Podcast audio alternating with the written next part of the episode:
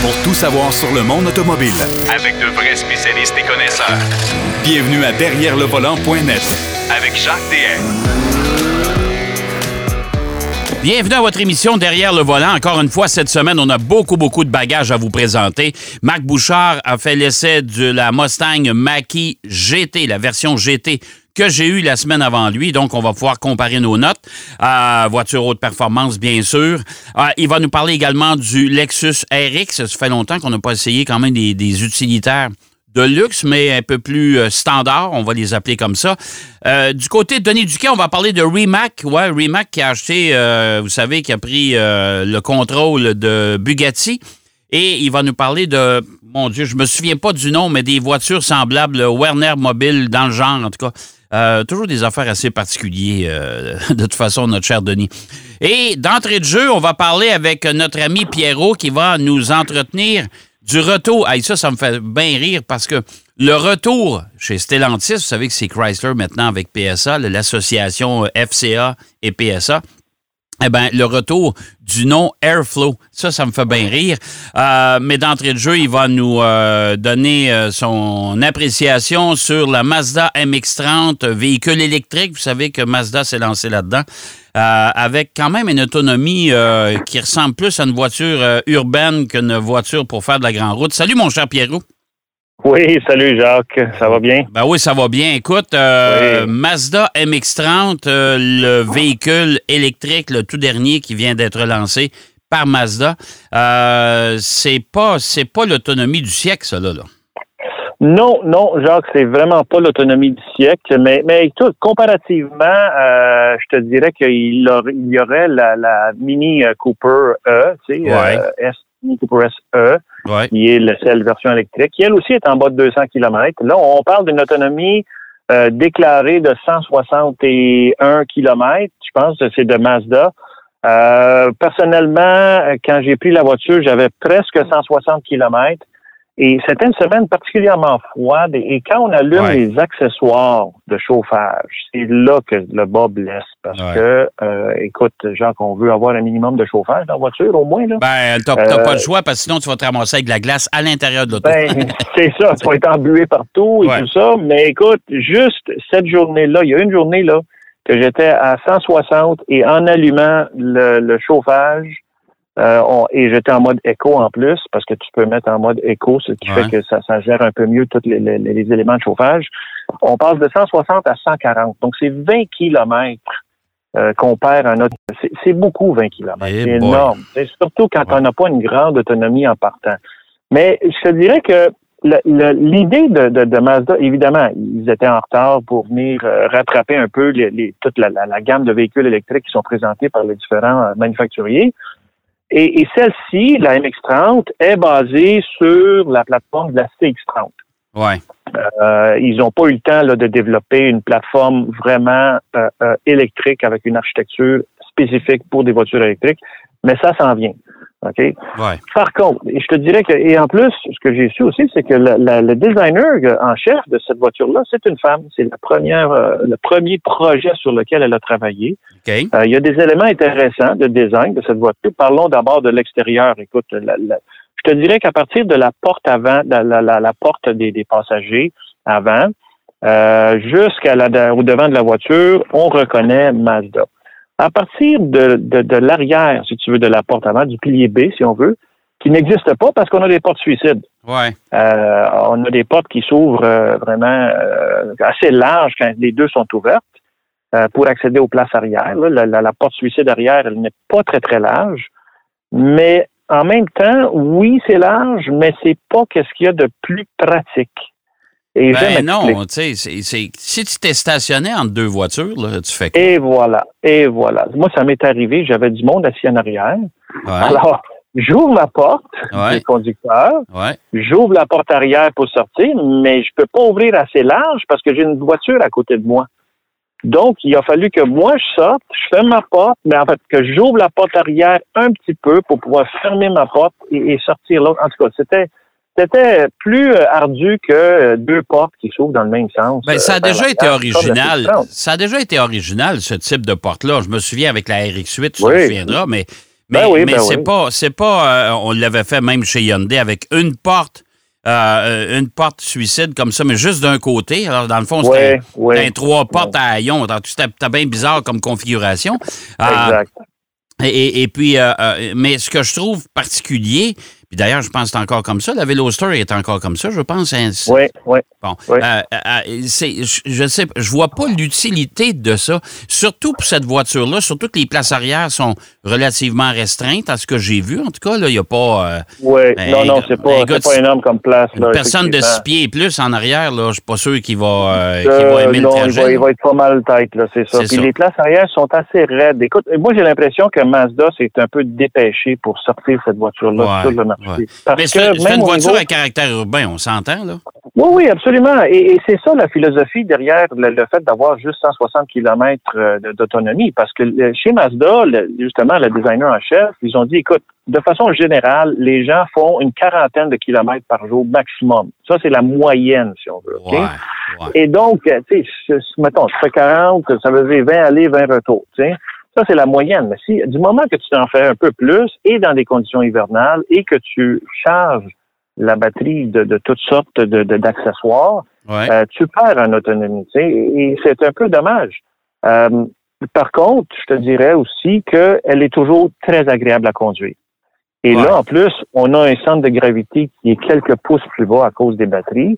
Euh, écoute, Mazda n'a pas perdu la, la- la touche, si on veut, au niveau de la dynamique de conduite, parce que cette voiture-ci se comporte euh, comme toutes les autres Mazda. OK. Il y a d'autres particularités, Jacques, que j'ai trouvé un peu bizarres. Et ça, il y a certains autres euh, journalistes aussi qui sont d'accord avec ça. C'est le fait que plus tu accélères, il y a un son artificiel de moteur à l'intérieur de la voiture. OK. Ça, c'est comme, euh, euh, comme la Mackie GT qu'on va parler avec Marc Bouchard tantôt. Ben, Euh, tu peux ajouter ça, une ça. sonorité à l'intérieur. Ouais. Oui, Ouais. mais elle, tu peux pas l'ajouter, elle est là par défaut. Tu peux OK. pas la contrôler, tu peux pas la mettre à off. tu sais. OK. OK. Alors, ça. Oui, ça donne une référence quand tu accélères, mais en même temps, ça, euh, écoute, c'est un son artificiel. Tu sais. Il y a une chose que j'ai trouvé euh, vraiment un peu agaçante, c'est qu'aussitôt que tu allumes justement le système de chauffage, il y a un moteur de, de, de, de probablement la chaufferette que tu entends de façon euh, assez prononcée. Alors là-dessus, je pense, c'est pour ça que je dis qu'ils ils ont certainement euh, accéléré le processus euh, de la mise en marché de ce voiture, cette voiture-là, parce que Mazda, écoute, normalement, ils sont super raffinés, même la faççon que les fenêtres, ils se ferment. Tu sais, quand tu arrives vers le haut de la fenêtre, d'habitude, c'est très doux chez Mazda. Là, ça faisait un gros sais, ça, ça rentrait de façon raide. Alors, je pense qu'ils ont accéléré un peu la mise en marché euh, pour avoir quelque chose de, de, de, de- au niveau du, du- de l'électrique. Je sais qu'en Europe, écoute, il y a à peu près 10 000 unités de vendues en Europe, donc c'est- c'est super populaire. Mais on le sait, en Europe, les distances sont beaucoup moins grandes qu'ici. Le marché nord-américain requiert beaucoup plus d'autonomie. Et d'ailleurs, Puis il fait moins froid aussi dans certains, dans certains pays. ben, c'est ça. Et, oui, oui. Et, tu le sais, Jacques, que- qu'ils vont avoir les prochaines versions, ça va être des, des, euh, des hybrides branchables. Donc, tu vas avoir Ouais. le moteur électrique et tu vas avoir un range extender. C'est de là où il parlait, là, tu sais, le Le retour, le retour du petit moteur rotatif, oui. C'est ça, c'est Ouais, ça. ouais. Mais euh, écoute, comme je te dis, bien fini. euh, Il y a des choix particuliers. Tu sais qu'à l'intérieur, il y a certains éléments euh, de la console centrale qui sont finis en liège. Euh, J'ai hâte de voir comment ça va vieillir. Mais tu sais que Mazda euh, Ben ouais. commencé comme une voiture, une, une compagnie qui faisait des, des, des bouchons de liège. hein. Les bouchons de liège, ben oui.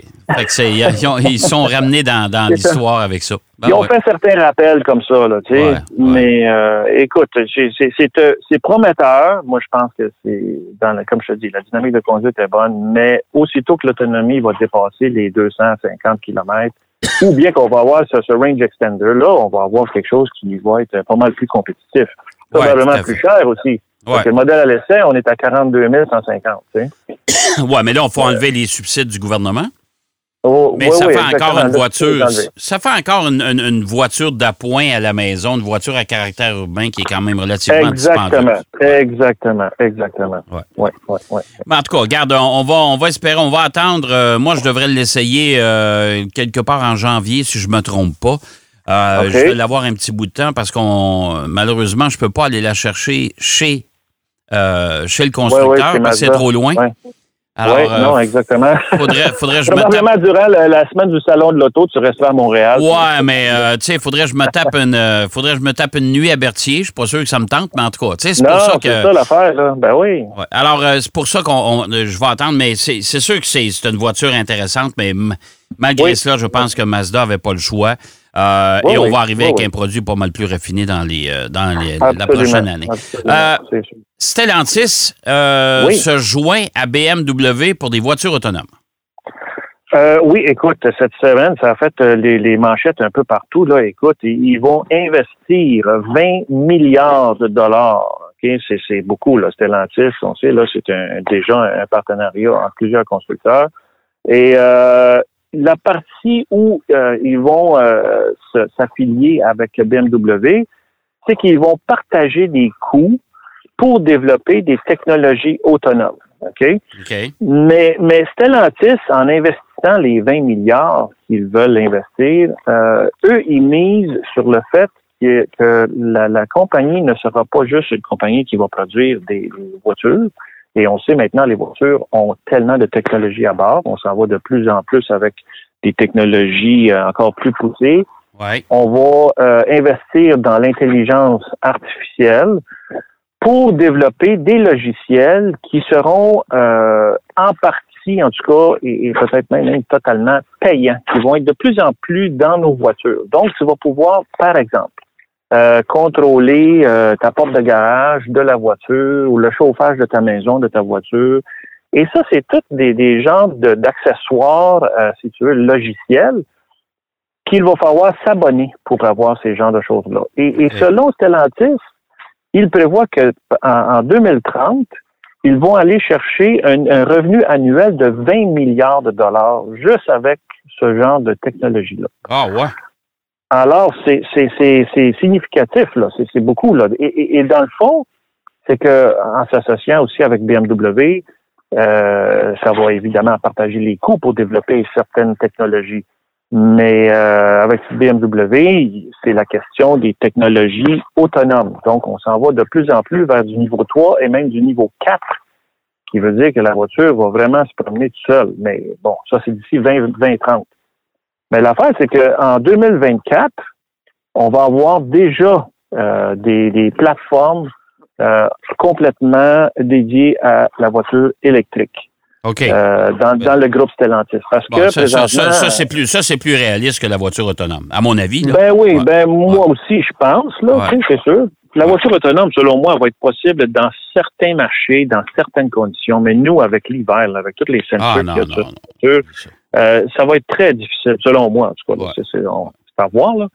Et, et, justement, 2024, on, on a dévoilé, euh, je pense que c'était en 2020, là, la, Airflow Concept euh, de Chrysler, parce que Chrysler a zéro voiture électrique. Non, non, ils n'ont rien, rien, rien. Ils ont, pas, ils ont, chez Jeep, là, ils ont des, des, des, oui, oui, hybrides rechargeables, là, mais c'est assez, c'est, écoute, c'est discret, mettons. Puis ils n'ont pas de nouveaux modèles chez Chrysler depuis un bon bout. Là, euh, alors, avec la Airflow, euh, qui, eux autres, ils se disent même qu'ils vont aller chercher comme compétiteur la Ford Mustang Mach-E. Euh, c'est un peu particulier, mais ça va être l'allure de la voiture jolie, c'est bien. C'est un genre de multi-segment, On parle d'une autonomie d'à peu près 440 000, donc 700 kilomètres. selon les différents battery packs qu'il va avoir. Là. Euh, et on parle de, quatre plateformes euh, qui vont développer pour différentes grosseurs de voitures ou de camionnettes.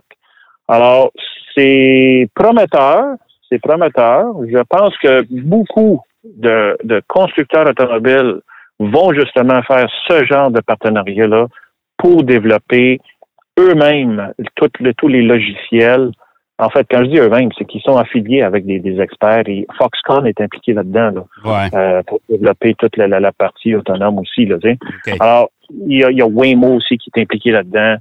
C'est des gros partenariats. Et quand on dit l'industrie automobile, euh, ça se fait, ils se font, ils se font euh, blaster des fois là pour toutes sortes d'affaires, mais en même temps, c'est les gens qui investissent, selon moi, là, presque le plus euh, dans le développement de, de, nouvelles technologies pour justement avoir des voitures qui sont plus performantes. Oui, mais en même temps, en même temps, le, grand patron de Stellantis, M. Tavares, oui. d'ailleurs que je connais, a, fait une, conférence, était l'animateur d'une conférence il n'y a pas, pas si longtemps, je pense. Oui, oui, la semaine dernière, les deux semaines, oui. Et lui, il disait, écoutez, il s'adressait directement. Ben, il s'adressait directement au palier de gouvernement en disant écoutez, arrêtez de nous pousser comme ça parce que ça, va, ça va mal finir, cette histoire-là. Exact, exact. Donc, je, me rappelle d'avoir vu cet article-là et, ce qu'il disait, c'était que présentement, ce n'est vraiment pas rentable pour les manufacturiers de développer des voitures euh, électriques. Euh, on parle strictement du point de vue économique, là, la rentabilité. On parle pas de, de, de, l'efficacité euh, pour l'environnement et tout ça. là, ça mais, mais, mais si M. Tavares parle de ça, euh, il y, a certainement une vérité derrière ça. Ben, c'est parce qu'il y a quelque chose qui ne va pas. Là. C'est, c'est, euh, je pense qu'on va très vite, très rapidement trouver une solution de, pour abolir les moteurs thermiques, là, mais en même temps, il faudra penser un peu plus à long terme que ça. Là. Exactement, exactement. Il faut que ça se fasse, mais progressivement, sans, pas au détriment de, de, de l'économie euh, générale. oui, c'est ça. Et d'ailleurs, euh, c'est, ça va passer tout près de, de, de, de euh, coûter le travail à M. Diaz, le, grand patron du groupe Volkswagen, qui a dit écoutez, l'arrivée des voitures électriques, ça va provoquer des mises à pied massives. Ah ben oui, oui, oui, oui, hein? c'est sûr. Écoute, c'est un, changement de, de, paradigme, là, vraiment. c'est ça, tout à fait. Il y a des, des, conséquences à tout ça. Là, sûr, on, verra bien avec le temps. Mon cher Pierrot, merci encore une fois. Toujours bien intéressant. Et puis, ben euh, on se reparle la semaine prochaine, bien sûr, comme à l'habitude. Absolument. Bonne semaine à tous. Bonne semaine, Pierrot. Pierrot Faken qui nous parlait de Stellantis, le retour de l'Airflow. On va s'en parler la semaine prochaine, euh, d'ailleurs. Euh, L'Airflow, c'est un nom, un nom qui a, passé à l'histoire chez Chrysler. On va aller faire une courte pause, si vous le voulez bien. Ben, même si vous ne le voulez pas, il faut aller faire une pause quand même. Et au retour de la pause, Denis Duquet nous parle de Rimac. Ben oui, c'est la société qui a mis la main sur Bugatti. Derrière le volant. De retour après la pause. Pour plus de contenu automobile, derrière le volant.net.